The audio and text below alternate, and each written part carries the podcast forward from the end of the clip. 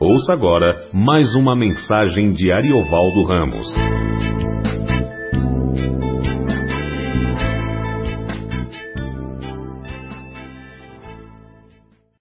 É, João capítulo 2, a partir do verso de número 23. Evangelho segundo João capítulo 2, a partir do verso 23.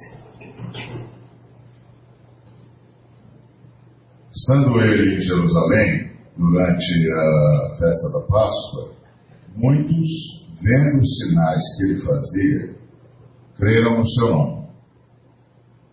Mas o próprio Jesus não se confiava a eles, porque os conhecia a todos e não precisava de que alguém lhe desse testemunho a respeito do homem, porque ele mesmo sabia o que era a natureza humana.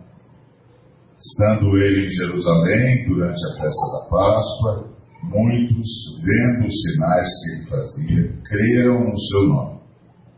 Mas o próprio Jesus não se confiava a eles, porque os conhecia a todos, e não precisava de que alguém lhe desse testemunho a respeito do homem, porque ele mesmo sabia o que era a natureza humana.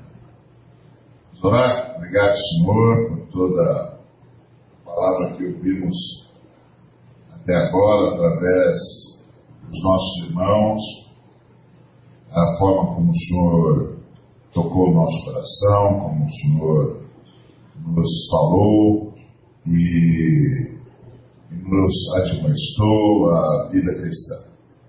Agora rogamos que mais uma vez a tua palavra se abra a nós por misericórdia, os méritos não são nossos, nós não os temos. Nós pedimos em nome de Jesus, cujo sangue nos permite estar diante do Senhor, cuja ressurreição nos permite viver a tua vida e receber a tua palavra. E nós rogamos que seja assim para a tua honra e para a tua glória, em nome de Jesus. Amém. Bom, Jesus está no início do seu ministério. Jesus tem um objetivo muito claro. Ele vai se apresentar ao povo de Israel como Messias.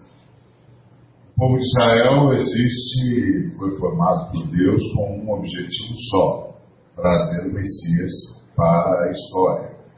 Lá em Gênesis, capítulo 3, versículo 15, ah, Deus prometeu que uma criança nasceria e que essa criança venceria Satanás e nos libertaria.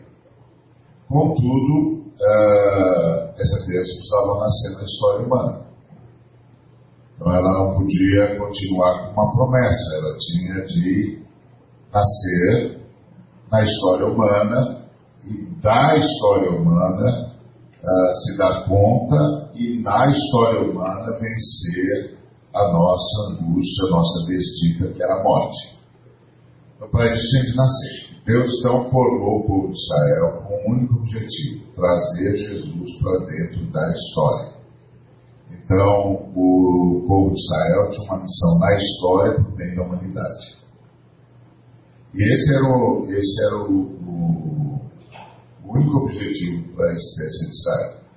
Esses dias estava ouvindo um irmão que eu particularmente respeito muito, é, mas ele disse que Israel havia fracassado, porque ele entendeu que o papel de Israel era dar testemunho às nações. Mas, de fato, o papel de Israel era trazer a criança prometida para dentro da história. Nesse sentido, Israel alcançou o seu tempo a duras penas, com muitos problemas, muita, muita intervenção divina, muito juízo de Deus, mas a criança veio. Muito bem, agora a criança está aqui, uh, cresceu em graça e sabedoria diante de Deus, é, mas não perdeu a criancitude, o nosso irmão falou nas suas nas suas falas sobre a criança, essa qualidade que eu gosto de chamar de criancitude, que é essa capacidade de viver plenamente dependente do Pai e da, da maternidade da paternidade, ou seja, plenamente dependente do Espírito Santo e do Pai por Jesus. E, e essa qualidade Jesus nunca perdeu. Jesus nunca perdeu a criancitude, nunca perdeu o apego ao Pai, nunca perdeu a dependência do Pai, nunca perdeu a confiança absoluta no Pai e nunca perdeu a direção do Espírito Santo e a dependência do Espírito Santo. Então, o tempo todo, Jesus exalava isso. Que ele falava o que ouvia o Pai dizer, que ele era ungido pelo Pai e pleno do Espírito, que o poder com que ele fazia as coisas era o poder do Espírito Santo, que ele era dirigido, que ele se deixava dirigir, que ele não ousava dizer uma palavra que não tivesse ouvido do Pai e que ele não ousava fazer nenhum gesto que não fosse movido pelo Espírito Santo. Então ele nunca perdeu a criatura, é esse senso de dependência, esse senso de uh, estar totalmente à disposição, de deixar claro que sem, sem a paternidade, sem a maternidade, se perde, não sabe o que fazer, não sabe para onde fazer, e a paternidade aparece na Trindade, na figura do Pai, e a maternidade aparece na Trindade, na figura do Espírito Santo. E Jesus vive essa dependência plena, profunda e negociável. Tempo todo dependente do Pai, o tempo todo guiado pelo Espírito. Então ele não perdeu a criancitude. E aí, por isso, ele disse: quem quiser entrar no reino dos céus precisa se tornar uma criança.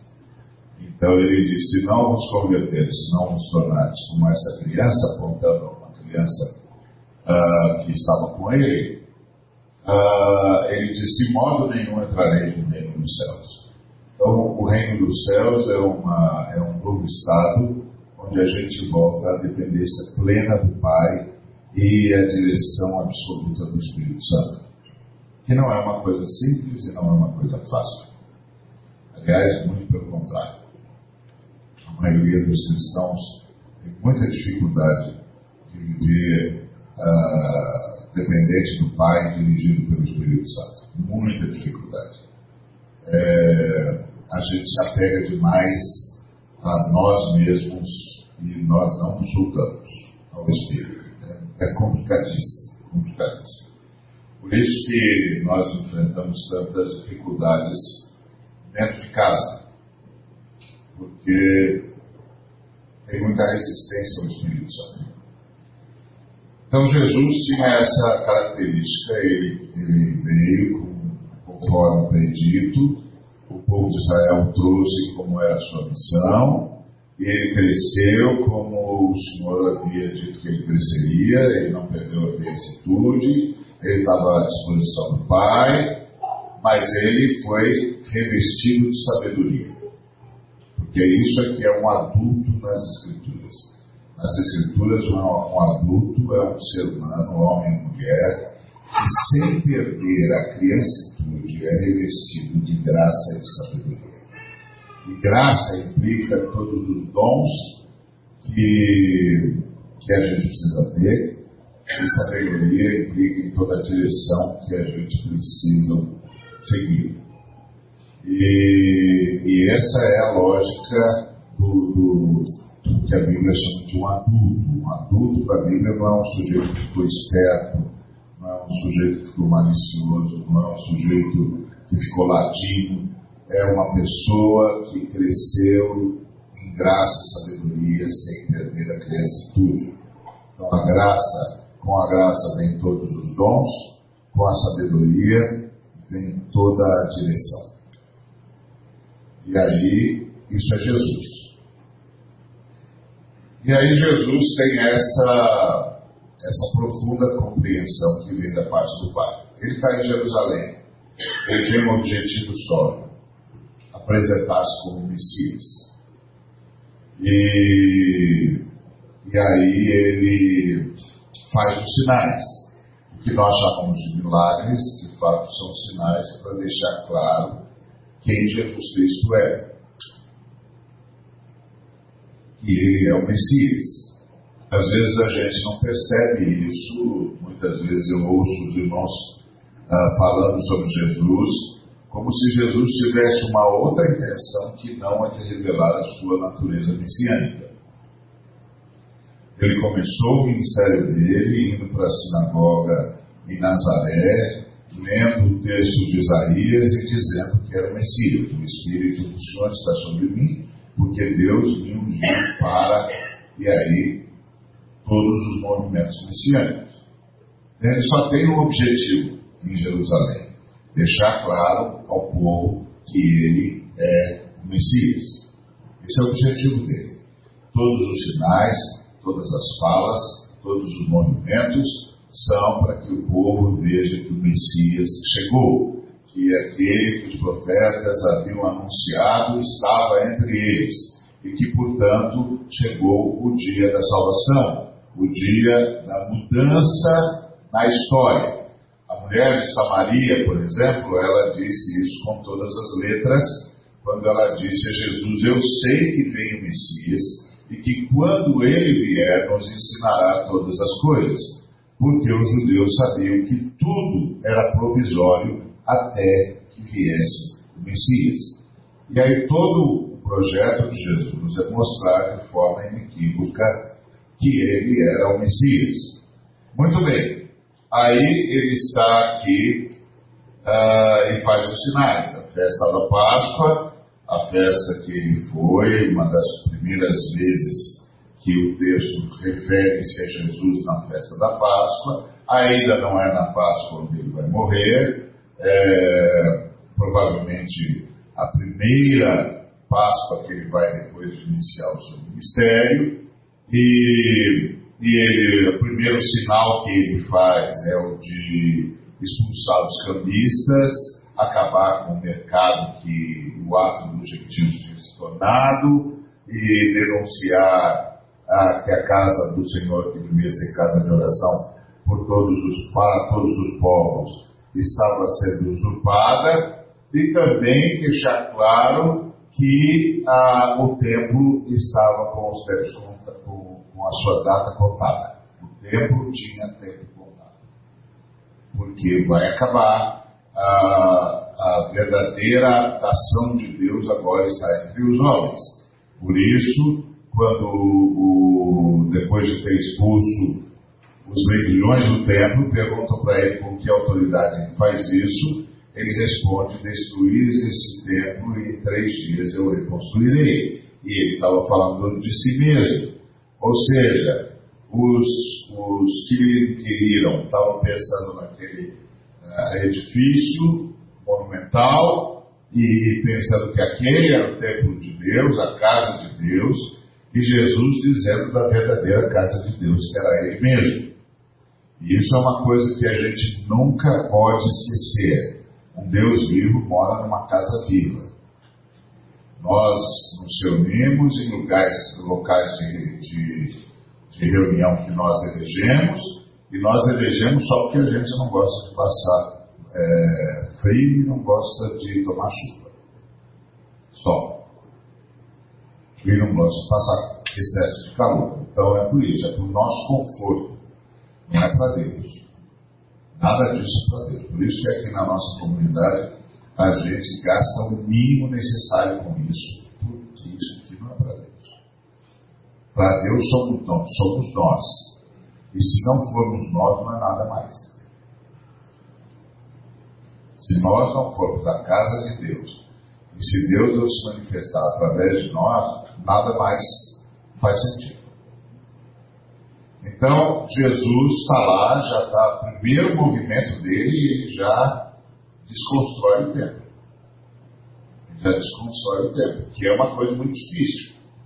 Tão difícil que os próprios discípulos dele tiveram muita dificuldade. O único discípulo dele que fez isso foi Estevão, que já era a segunda geração, que entendeu que Jesus tinha feito no dia que falou: vocês destroem esse templo, três dias eu reconstruo. E estava falando de si mesmo. Então Estevão foi o primeiro que percebeu o que é que Jesus estava dizendo. Jesus estava dizendo que não precisava mais daquele monumento. Que Deus não estava lá. Já fazia tempo que Deus não estava lá. Tanto é que Deus chamou o seu sumo sacerdote João Batista no deserto. Fazia muito tempo que Deus já não estava por ali. Agora Deus estava entre nós.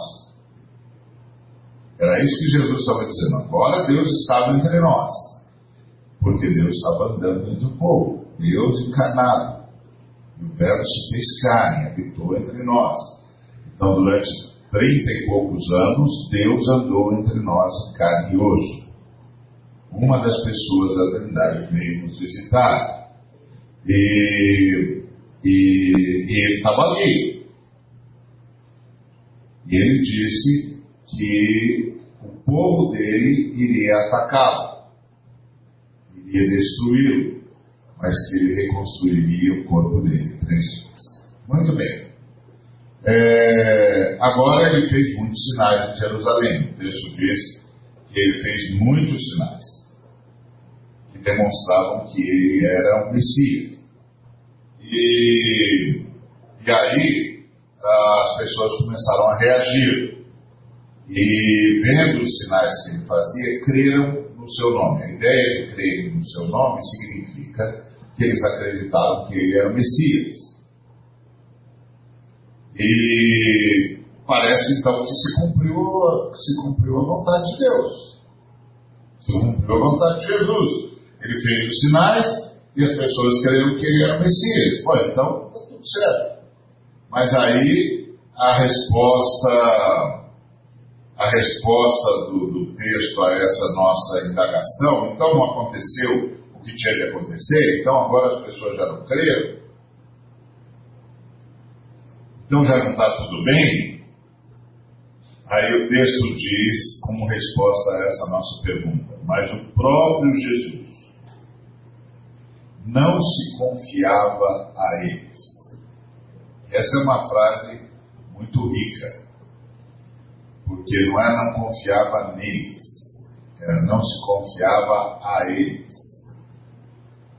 Não conseguia deixar-se cuidar por eles, não conseguia vê-los como suas ovelhas, não conseguia vê-los como seus discípulos, não conseguia vê-los como alguém em quem ele pudesse depositar a sua vida.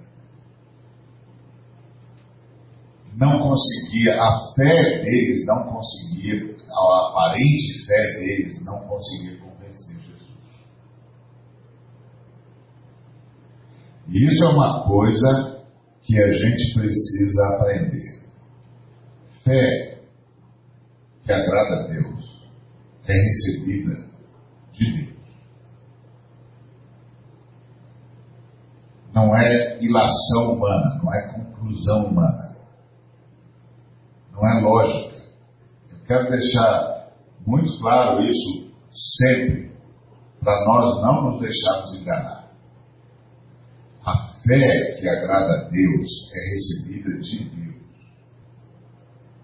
Não é porque eu vi e concluí. Isso não é forte o suficiente para mantermos diante do embate quando precisarmos sustentar a fé em Jesus Cristo. Não é suficiente. A fé que sustenta a gente é a fé que vem de Deus. Eu é, gosto de dizer que a fé cristã é extraordinária, mas o cristianismo é um fracasso. Porque o cristianismo é a tentativa de viver Deus na força do homem. Não existe. Não existe. A fé cristã é andar sobre as águas, sem prancha e sem bolha chinesa. Certo? E isso é um milagre. Isso é um milagre. Isso só é possível pelo poder do Espírito Santo. Isso é um milagre. Por isso que a fé cristã é marcada pelo fruto e não pela tarefa. A lógica cristã não é o que é que você faz, mas sim o que é que Deus faz em você. se eu andar com você ah, durante um tempo, eu vou ver Jesus na sua vida, eu vou ver o fruto do Espírito Santo, eu vou ver o amor, a paz, a alegria, a bondade, a benignidade, eu vou ver a fidelidade, a mansidão, a longanimidade. Não, Ué, então você está com problema, meu amigo. Está com problema, a árvore está doente. A árvore está doente. Precisamos cuidar dessa árvore. Porque não está dando certo. Não está dando certo. Você planta uma, uma laranjeira, você espera a laranja. Então tem que ficar claro que você plantou uma laranjeira. A folha é diferente, o tronco é diferente, os ramos são diferentes. Você percebe, vai, vai, vai aparecer a laranja. Que aqui é laranja, isso aqui é laranjeira mesmo. Aí a laranja não, não aparece, fora do tempo, o que está vendo? E aí não é, não adianta dar tarefa para o sujeito.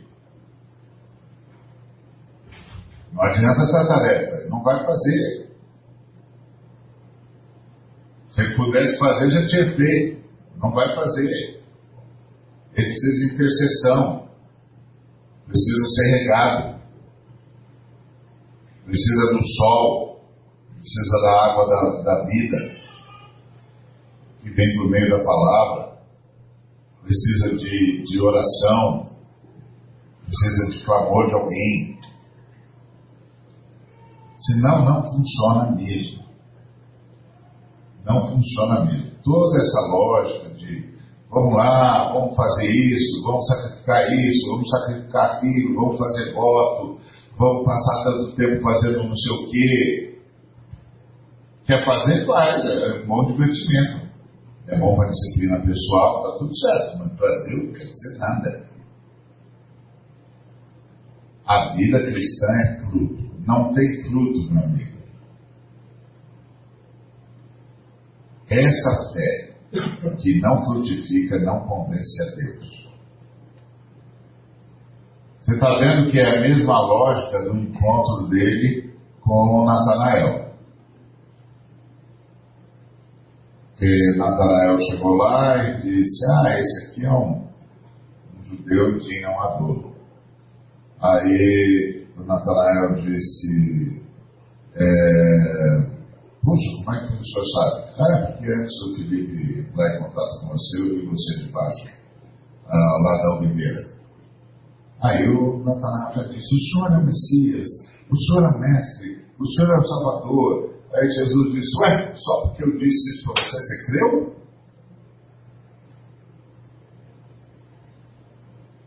Pois é verdade, verdade te digo você vai ver o filho do homem descendo com os seus anjos no céu.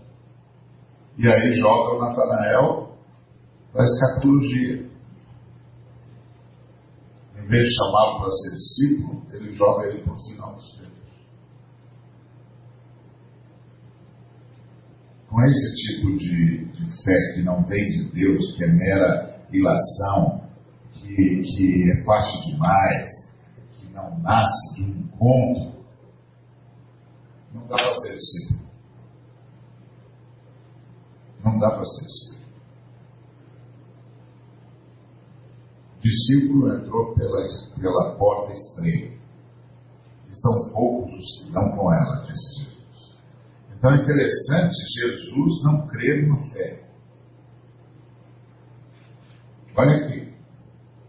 Mas o próprio Jesus não se confiava a eles. Por quê?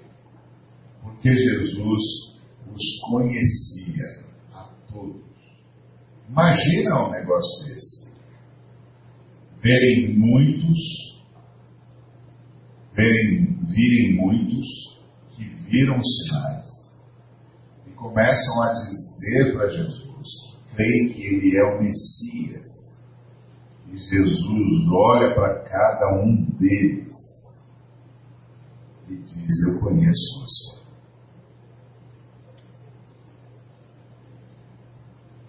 Verdade.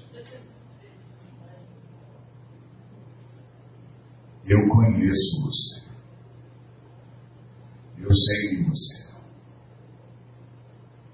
E eu sei o que você está tentando me dizer. Não, me, não tenta me convencer que você é bom. Não tenta me convencer que você é jovem. Hoje, lá em Divinópolis, eu estava. Ontem, hoje foi outra, outra conversa. É, eu estava em Divinópolis ontem e, e hoje. E ontem em Divinópolis eu estava falando para os irmãos que tem algumas coisas que nós fazemos que parecem ser extremamente crente e é extremamente pagão. Aí eu disse, por exemplo, tem uma música que eu tenho certeza que vocês conhecem e devem gostar, que é a coisa mais absurda que eu já ouvi. E que diz assim: Eu não preciso ser conhecido por ninguém, a minha glória é que conheçam a ti. Que diminua eu e que cresças em mim, Senhor. No Santo dos Santos, a tua fumaça me esconde só os teus olhos me veem. Diante da tua graça, e aí vai. Aí eu disse, bom, e aí, sabe qual é a, a, a síntese dessa, dessa letra? O irmão disse, não, é, Deus, está vendo como eu sou legal? Enquanto todo mundo quer aparecer, eu quero que só o Senhor apareça. Enquanto todo mundo quer ser aplaudido, eu quero ficar escondido aqui no Senhor. Enquanto todo mundo quer ser visto por todos, eu quero só que o Senhor me veja. Enquanto todo mundo quer brilhar, eu quero ser escondido pela tua glória. Está vendo como eu sou legal? Está vendo como eu sou jóia? Como eu sou diferente dos outros aparecidos, do rival, estavam lá, querendo festa. Eu não. Eu sou o cara que entra aqui no Santo dos Santos e diz: O Senhor me basta. Olha como eu sou legal. Vai para a ribalta, meu filho. Vai para a ribalta. Está com inveja do cara que estava lá? Vai lá, meu filho. Não vai dizer para Deus que Deus para Deus que você é legal. Ele sabe quem eu sou. E ele sabe que eu sou tudo menos legal. Não sou legal. Se ele não me salvar, eu estou perdido mesmo. Não tem nada em mim que ele possa aproveitar. Não tem nada que ele possa aproveitar. Por isso que salvação é nascer de novo. É interessante que o pessoal foi vender para Jesus que tinha ele como Messias. Afinal de contas, ele tinha tido a coragem de enfrentar os saduceus, senhores do templo.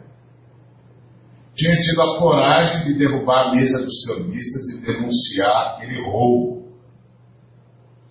Tinha expulsado os vendilhões com as orradas e saiu fazendo sinal, saiu fazendo milagre. E cura um, e cura outro, ressuscita. Porque o, o João, ele, o próprio João, disse que Jesus fez tanto milagre que não tinha papel tinta para contar, para escrever. Falou: oh, Eu selecionei. Eu selecionei os milagres para que vocês vejam, creiam e crendo vocês tenham vida no nome dele. E aí é milagre demais, era milagre demais. Então, esse pessoal viu um montão de milagre, mas não é, foi suficiente. Para muitos. E aí Jesus não se confiava a eles. A pergunta aqui é fantástica. Não é se você se deu a Deus, é se Deus se deu a você.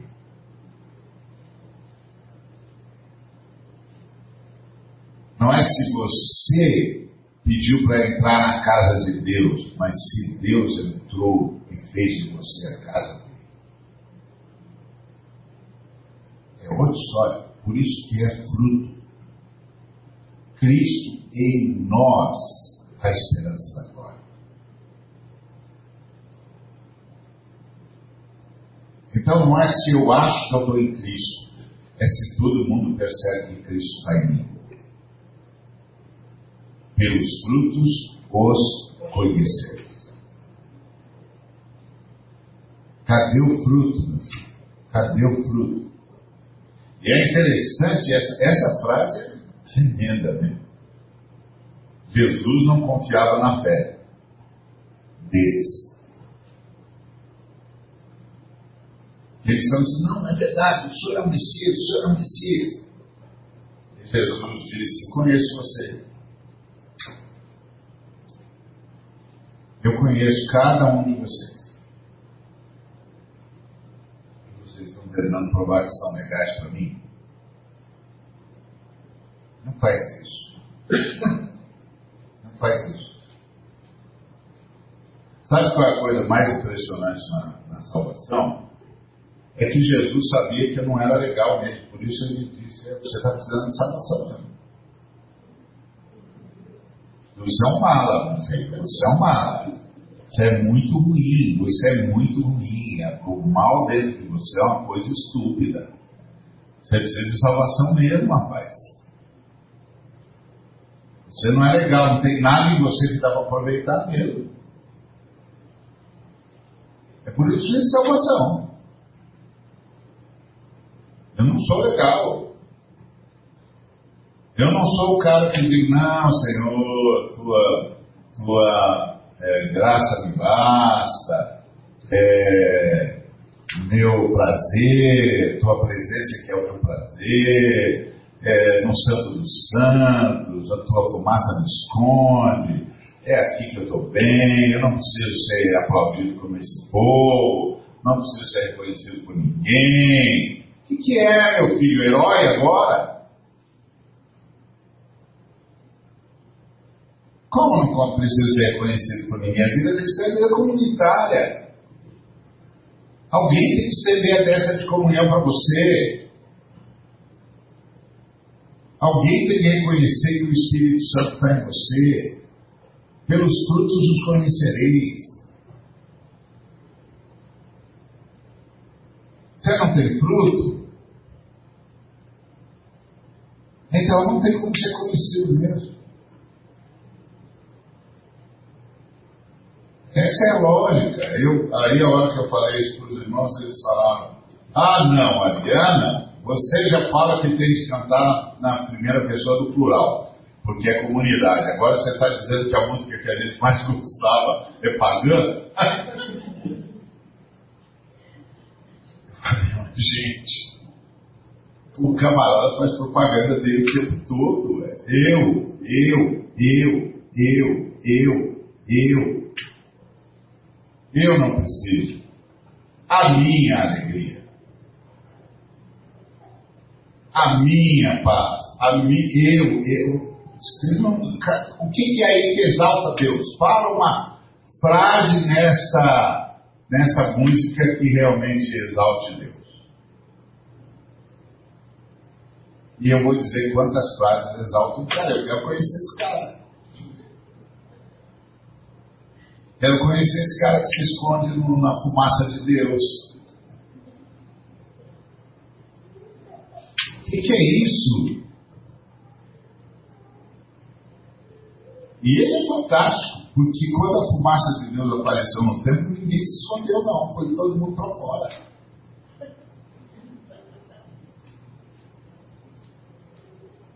Essas coisas, tá vendo, elas nos traem. Porque nós temos um senso de heroísmo que é uma coisa absurda e elas nos traem. Parece que você está diante da coisa mais espiritual do mundo. E você não está. Você não está. Porque a pessoa continua falando na primeira pessoa do singular. E se apresentando e dizendo como ele é melhor que os outros. Aí você sabe qual é o fruto. É disso que esse texto está falando. Eu conheço vocês. Então eu não vou me deixar na mão de vocês, eu não vou me doar aqui. E aí ele diz, e aí essa frase 20, eh, do versículo 25, essa é lapidar. E não precisava de que alguém me desse testemunho a respeito do homem, porque ele mesmo sabia o que era a natureza humana.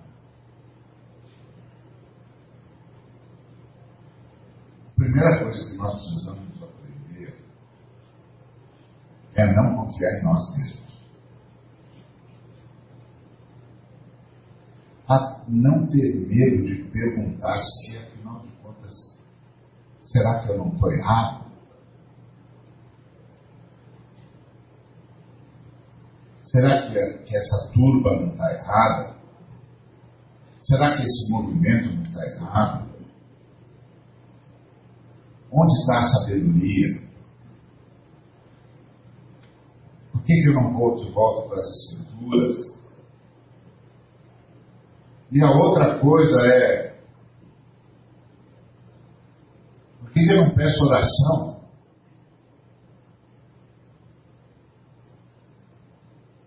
Por que, eu acredito? Eu, eu, eu me lembro de um irmão que disse: Olha, hoje eu briguei com um profeta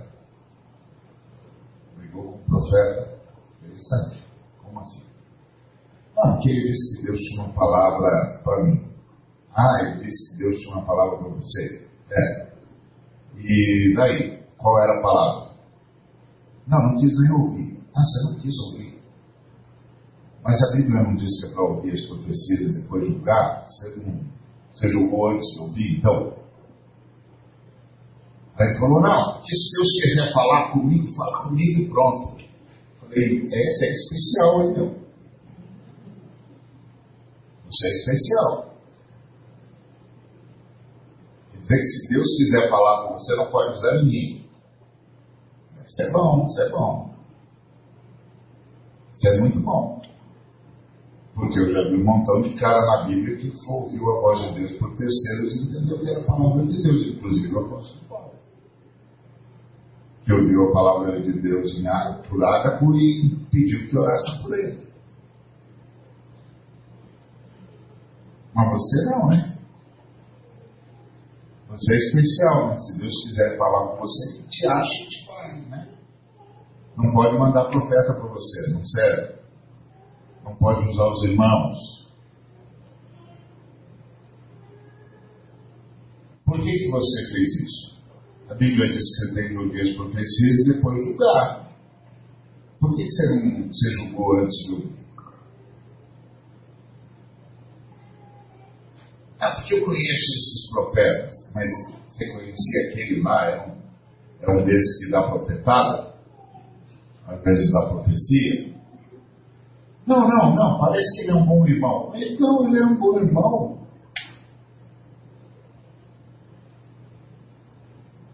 Eu ouvi uma vez uma história do Davi Wilkerson, que um, um irmão de Hong Kong ouviu, ah, recebeu de Deus a incumbência falar com Davi Wilkerson. Aí foi para Nova York e tentou uma audiência com Davi Wilkerson, não conseguiu, era impossível.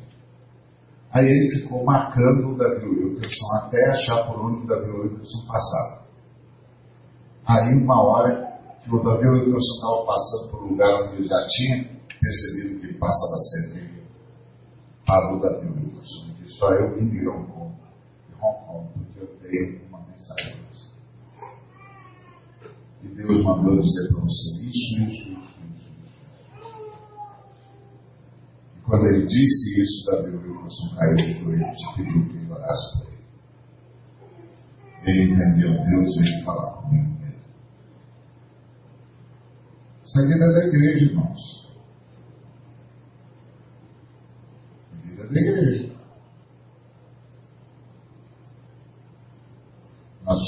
intercessão de palavra uns dos outros. Sem intercessão, a gente não consegue. Não consegue. Não adianta dar tarefa para o sujeito, ele não consegue. Então, é, é eu, eu, imagino que o sujeito está é, tá numa, numa religião qualquer, chega para o mestre dele e diz: Eu não estou bem. Aí o mestre diz: Bom, também você não veio aqui, não recita os mantras, não participa das meditações, é claro que você não está bem. Aí ele muda de religião. Aí chega para o sacerdote e diz assim: Eu não estou bem. Aí o sacerdote diz: Também você não veio aqui, não traz os incensos para os nossos deuses, não traz as oferendas, é claro que você não está bem. Aí ele muda de religião. Aí ele chega para o líder e diz: Olha, não estou bem.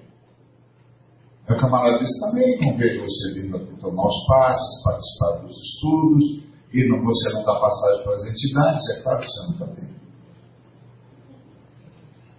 Aí ele se converte. Aí chega para o pastor e diz: Eu não estou bem. O que, que o pastor deve fazer? Dar mais tarefa? Se tudo que o pastor pode fazer é dar mais tarefa, então ele é igual a todos os outros.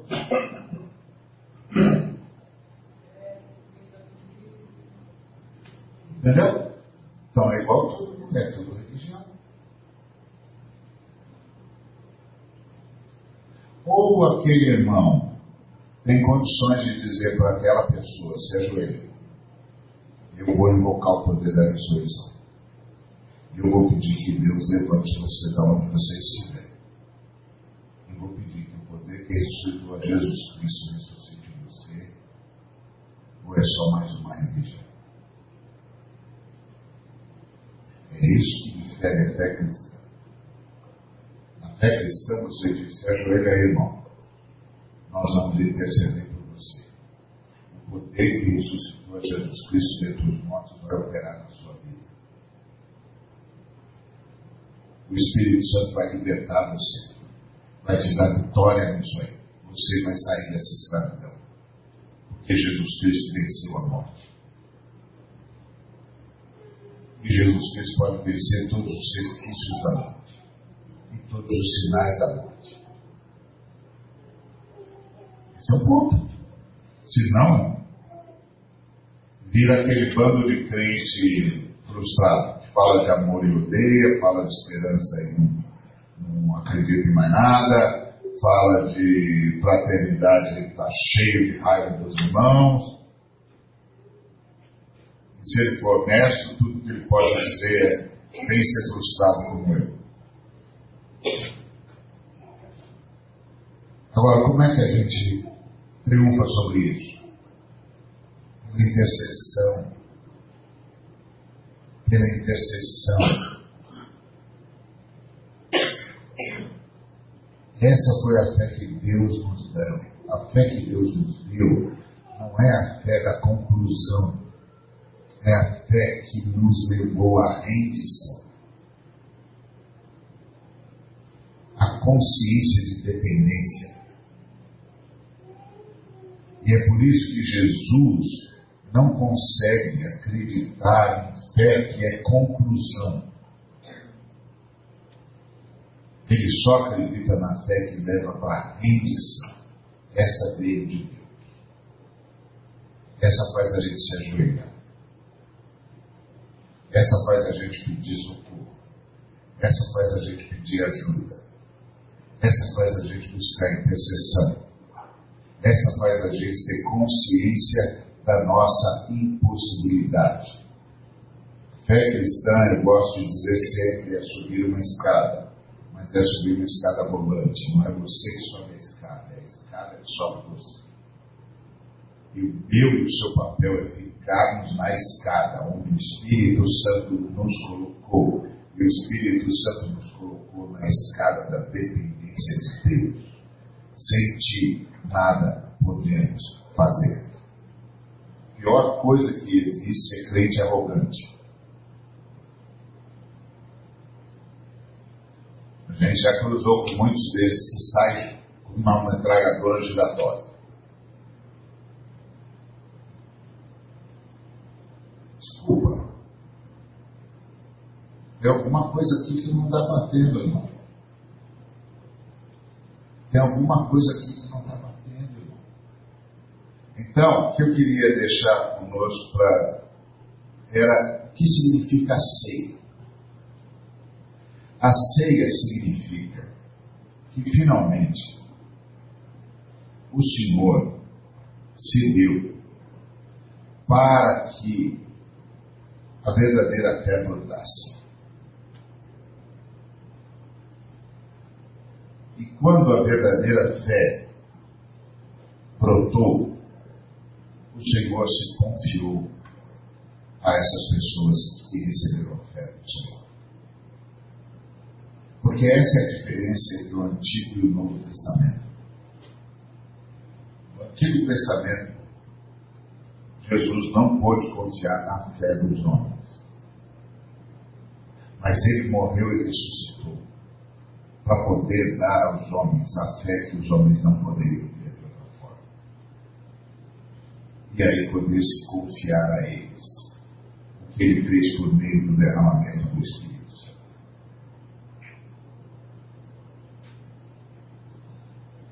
Aqui ele não podia acreditar na fé dos homens. Essa fé era ilação, conclusão. Não era ato da graça de Deus. E aí ele morre e ressuscita para que realmente nós pudéssemos ter a fé em relação à qual ele pudesse se confiar a nós. E ele fez isso no derramamento do Espírito Santo. No derramamento do Espírito Santo, ele se confiou a nós. Não apenas nós cremos no Senhor, mas o Senhor ratificou em nós a fé que ele mesmo nos deu. Então, fé é um milagre. Jesus olha para todos eles e diz: Eu sei que vocês não têm fé. Eu sei que essa fé de vocês não aguenta. Isso não era só verdade para essas pessoas, foi verdade para os discípulos mais próximos de Jesus. Todos eles o traíram ele não podia se confiar a eles. Todos eles o traíram. Até o que parecia ser mais corajoso.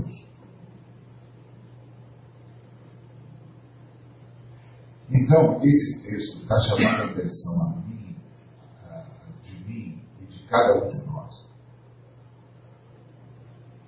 Que até a fé é dom de Deus. Que a crença humana não é suficiente. Todos os homens são capazes de ter crenças. Mas só aqueles que recebem de Deus o dom da fé creem de verdade.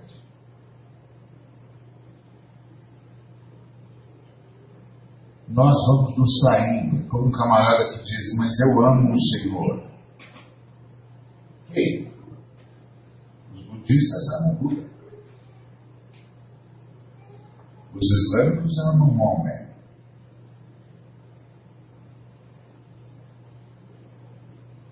Eu sou servo do Senhor. Os caras budistas também.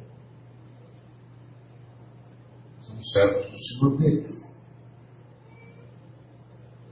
Pergunta cristã não é o que é que você faz, o que é que eu faço. A pergunta é o que é que Deus faz através de você, em você. Cadê o fruto dele? Se eu andar com você, eu vou vê-lo.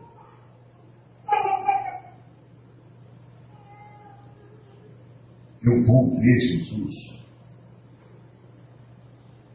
Eu vou ver o fruto do Espírito. Ou eu vou conviver com um sujeito arrogante que sabe tudo sobre todos e, e que não consegue abençoar ninguém.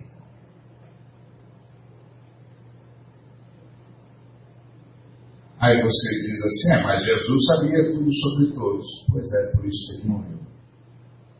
Ele sabia tanto sobre nós que sabia que se ele não morresse, não tinha saída.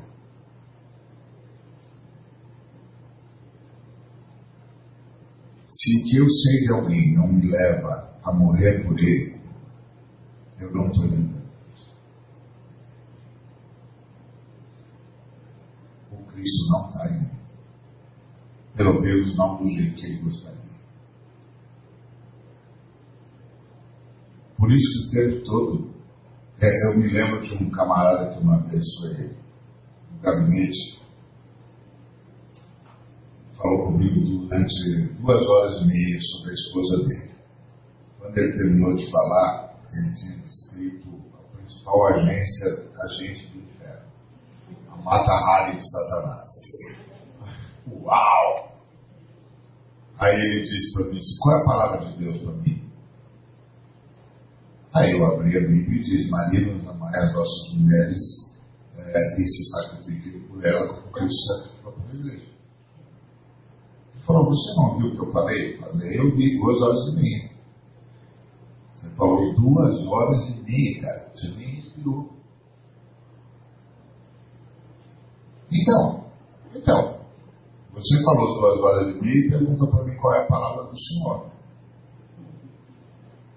Palavra do Senhor é essa aqui.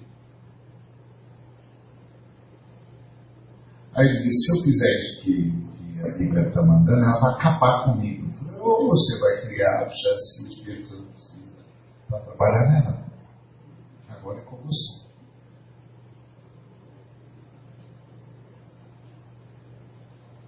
Agora é com você. Você que sabe. É verdade. Do jeito que a Mata Hari é a Mata Hari que você descreveu, vai te matar mesmo. Ou você vai criar o espaço que o Espírito Santo precisa. Você que sabe. Você perguntou qual era a palavra do Senhor, você perguntou qual era a minha. Aliás, graças a Deus, porque assim não nem me dar, me dar opinião. Você que sabe. É com você. É você e o Senhor. É sempre assim. É sempre assim. Somos nós e o Senhor. E aí a questão é: se a nossa fé, se o que nós chamamos de fé é esse tipo de crença que Jesus não acredita,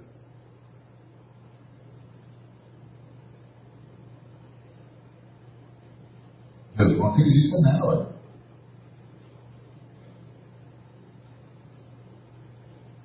Mas se nós recebemos a fé, então a gente começa a frutificar. Porque Efésios diz: pela graça sois salvos mediante a fé. Graça é uma disposição favorável aos seres humanos que há no coração da Trindade.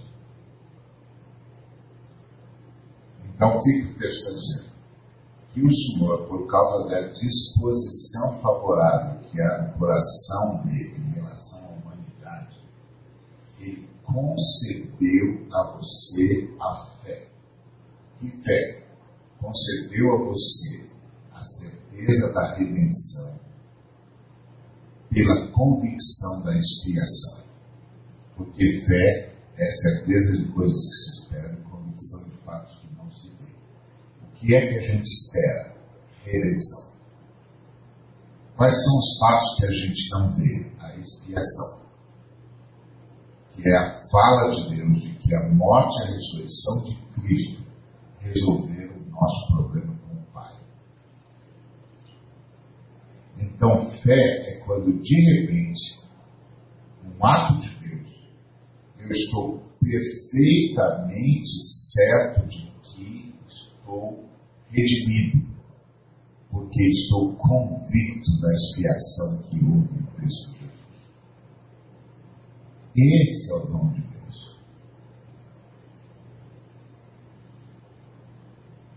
fé. A essa fé, Jesus se confia.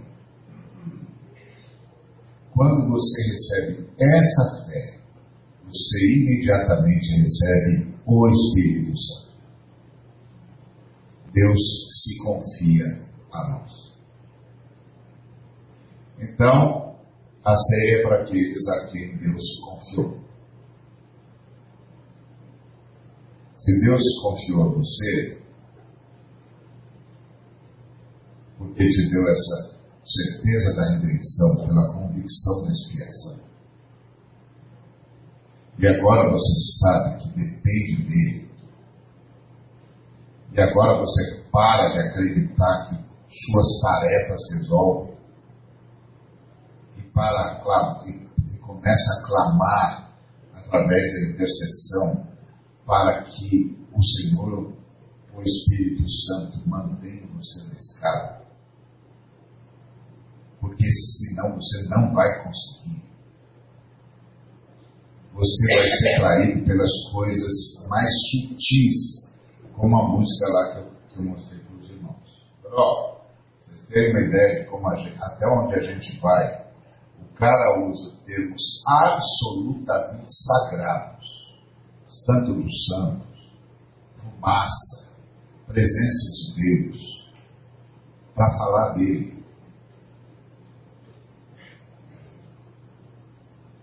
É absurdo. Não é não, é um ser humano. É um ser humano. E a gente sai cantando e acha bonito, e a música bonita mesmo. Mas a mensagem só Jesus na causa.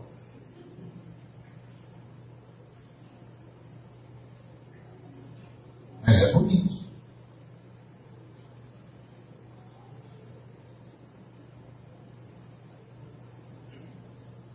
E, e, e, é a mesma coisa da outra música que uma vez eu preguei aqui na comunidade há muitos anos. A comunidade gostava muito de cantar uma música chamada Bom Pedro e Fé. Aí eu disse, ó oh, irmãos, então vamos falar hoje sobre essa, essa letra. Vocês tanto adoram.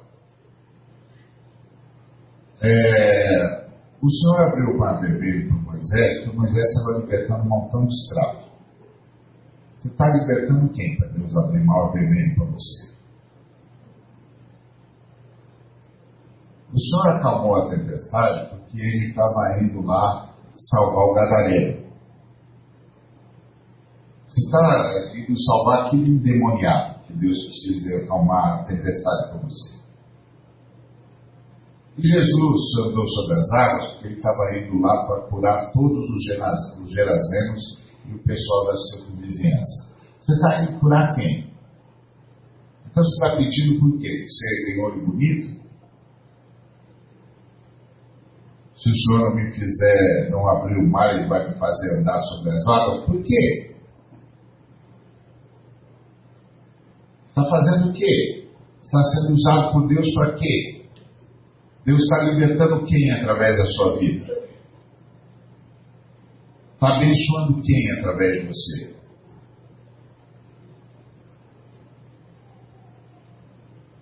Só você tem um olho bonito?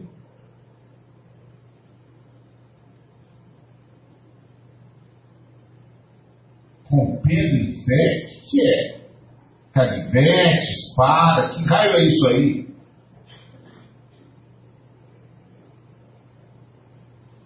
Está vendo? Sutil. Mas é o tipo de crença de Deus que a quem Jesus não se confia.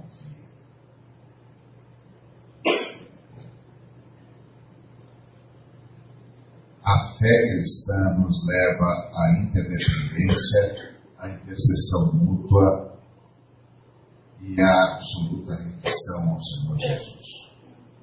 Você não precisa ser cristão, você fica à vontade, está cheio de religião no mundo e você pode ser da religião cristã também. O cristianismo é uma religião, é um fracasso, mas é uma religião. Ser um cristianismo consegue um montão de coisa, consegue até ser pastor, presidente de denominação só não consegue salvação. Mas isso também já era querer demais. Já conseguiu ser pastor. já conseguiu ser presbítero, já conseguiu ser diácono, já conseguiu ganhar tudo que pode na igreja, ainda ganha lá porque você se mete nas sociedades secretas, você se mete em tudo, porque afinal de contas qualquer lugar que vem bênção vem bem. Já tá bom, ainda quer salvação? Ainda quer demais. Então isso é o cristianismo. A fé cristã não. A fé cristã é fruto dessa convicção da expiação que nos dá a certeza da redenção. E que nos mantém conscientes da nossa absoluta dependência. Não só de Deus, como dos irmãos. Preciso que os irmãos orem por preciso dos irmãos.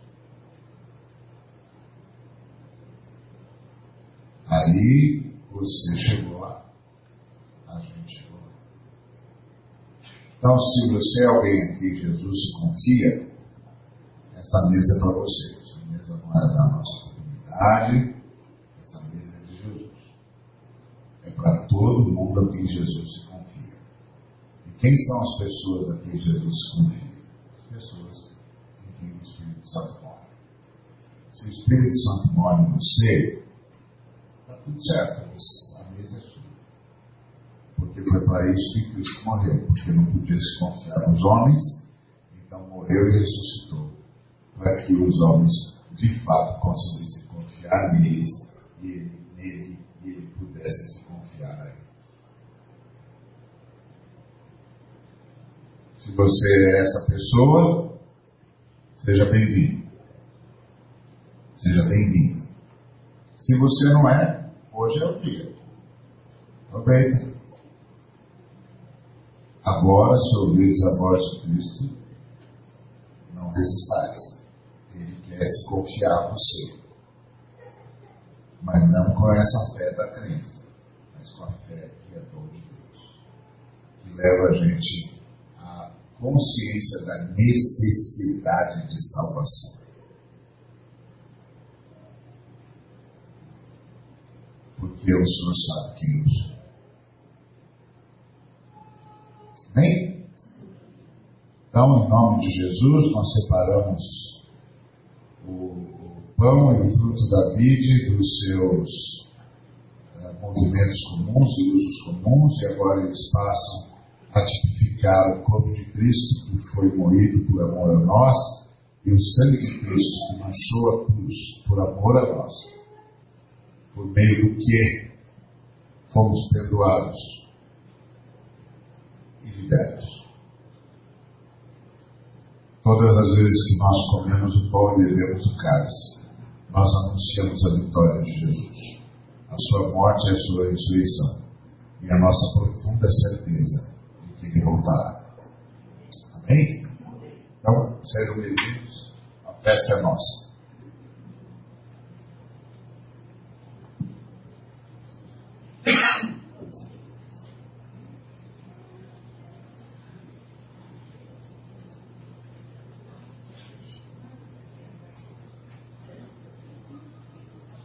Aqui é na comunidade tem um montão de pão diferente que a gente deixa todo mundo celebrar se quiser. Que é pão ácido, tem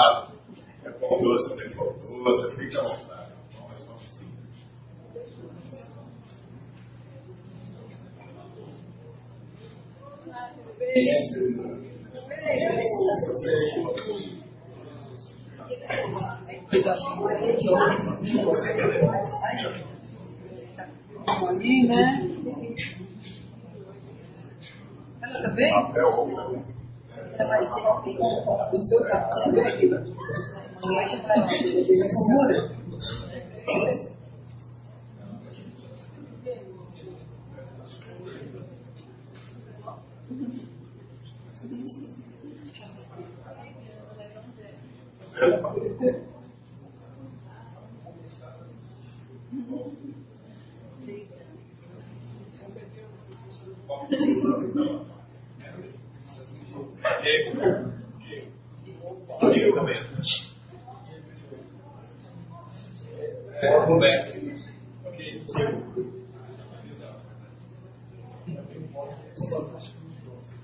Entendeu? Então, tá citado, né?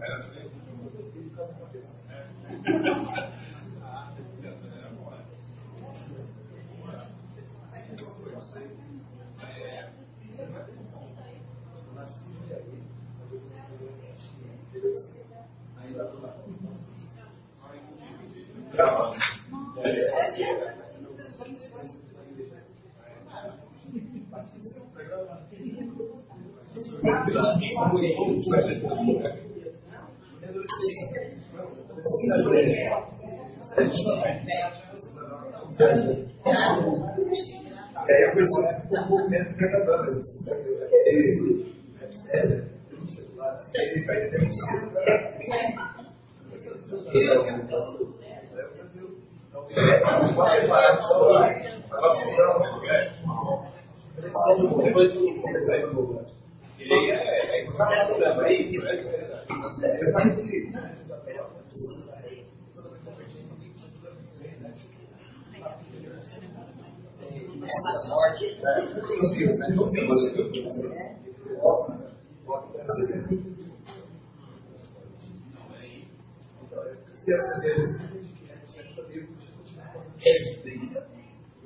É uma relação saúde.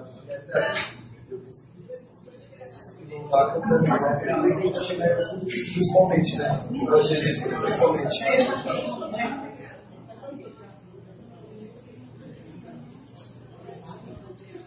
Chega na hora de gravar